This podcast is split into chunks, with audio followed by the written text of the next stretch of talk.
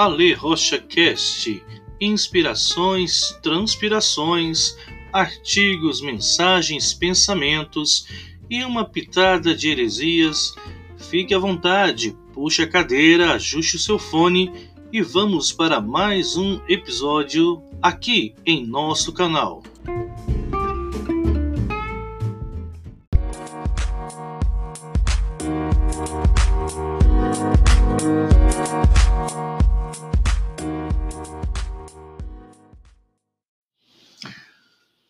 Olá, que a graça e a paz do nosso Senhor seja sobre sua vida, seja sobre toda a sua família. Aqui quem fala é o pastor Ali Rocha. Bem-vindos a mais um devocional. Hoje, 10 de junho de 2020. É verdade. Você olha o calendário, tenta segurar, mas o tempo, o tempo voa. Estamos no versículo de hoje, citando para vocês primeira carta de Pedro, capítulo 4, verso de número 8, o qual nos adverte, o qual nos incentiva, o qual nos orienta, dizendo: sobretudo, amem-se sinceramente uns aos outros, porque o amor perdoa muitíssimos pecados. Queridos, o texto de 1 de Pedro é também paralelo a tantos outros textos. A religião ou a criação humana da religião, numa tentativa frustrada de se conectar a Deus independente da própria Deus, ele nos remete a algumas, algumas, alguns erros, algumas discrepâncias quanto à palavra do Senhor. Pois bem, somos criadores de normas, criadores de regras, criadores de paredes Paredes essas que muitas vezes, é, em nome de nos aproximarmos de Deus, nos afasta do Senhor. O próprio Senhor advertiu certo grupo religioso dizendo que eles não entram e não deixem que os outros entrem no céu e por isso eles são feitos duas vezes filhos do inferno. Palavra forte, né?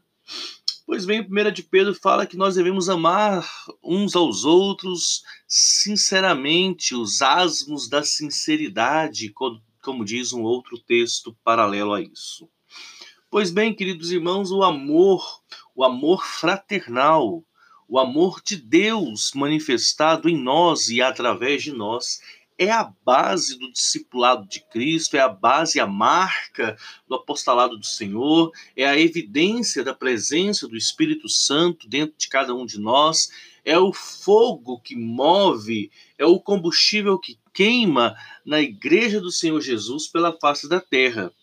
A pergunta que antes devemos fazer é: que tipo de amor é esse?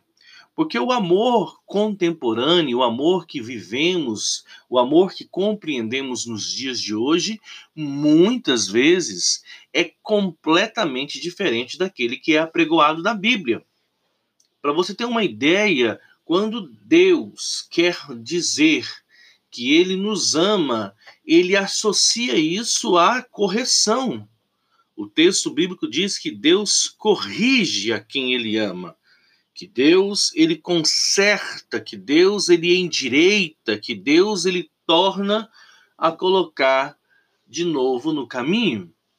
Então muitos de nós não conseguem associar amor a sofrimento, amor à repreensão, amor a uma simples palavra como não. Sempre entendemos que quando amamos o outro, a forma de amar é nos colocarmos no lugar do outro, é aceitarmos o outro como o outro é, aceitarmos a opinião, aceitarmos as ideias, aceitarmos o outro como um indivíduo em toda a sua completude. Mas, biblicamente, é, uma das formas de Deus demonstrar que ama os seus filhos é discordando deles e não apenas uma discordância mental, né, de pensamento, de ideias, mas é uma discordância que o faz agir em cima disso. A segunda parte do verso fala a respeito de o amor perdoa muitos pecados, ou em outro texto, o amor cobre, né? É importante entendermos que ele não encobre, né? A quem muito ama, muito se perdoa, muito se é perdoado.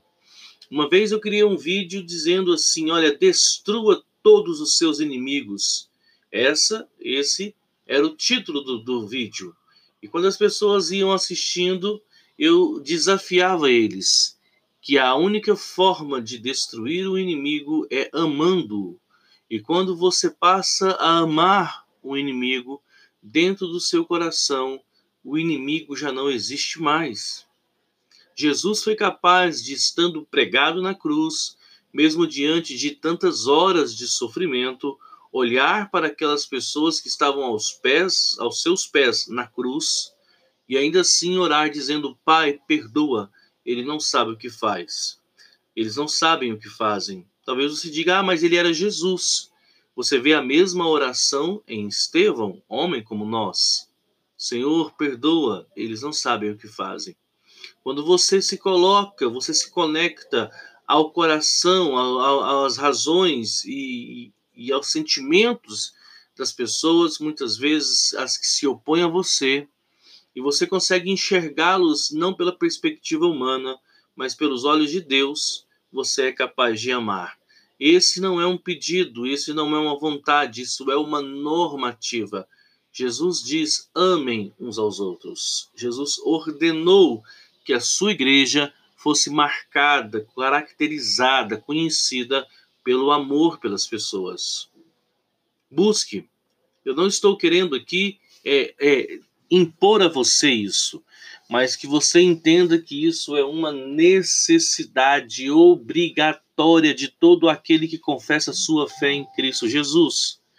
Então, eu exorto você em amor, pedindo que você entenda que toda a lei, que todos os profetas, que todo o Novo Testamento, que toda a palavra de Deus é a manifestação, é a demonstração da manifestação do amor de Deus pelas nossas vidas e o desafio que temos de demonstrar esse amor pelos outros. Ore e busque isso no Senhor. Que o amor de Deus e a consolação do Espírito de Deus sejam abundantes em sua vida. Deus te abençoe. Aqui é o pastor Ale Rocha no caminho servindo a igreja do Senhor na face da terra. Lian Anmi, conte comigo. Deus abençoe e até a próxima.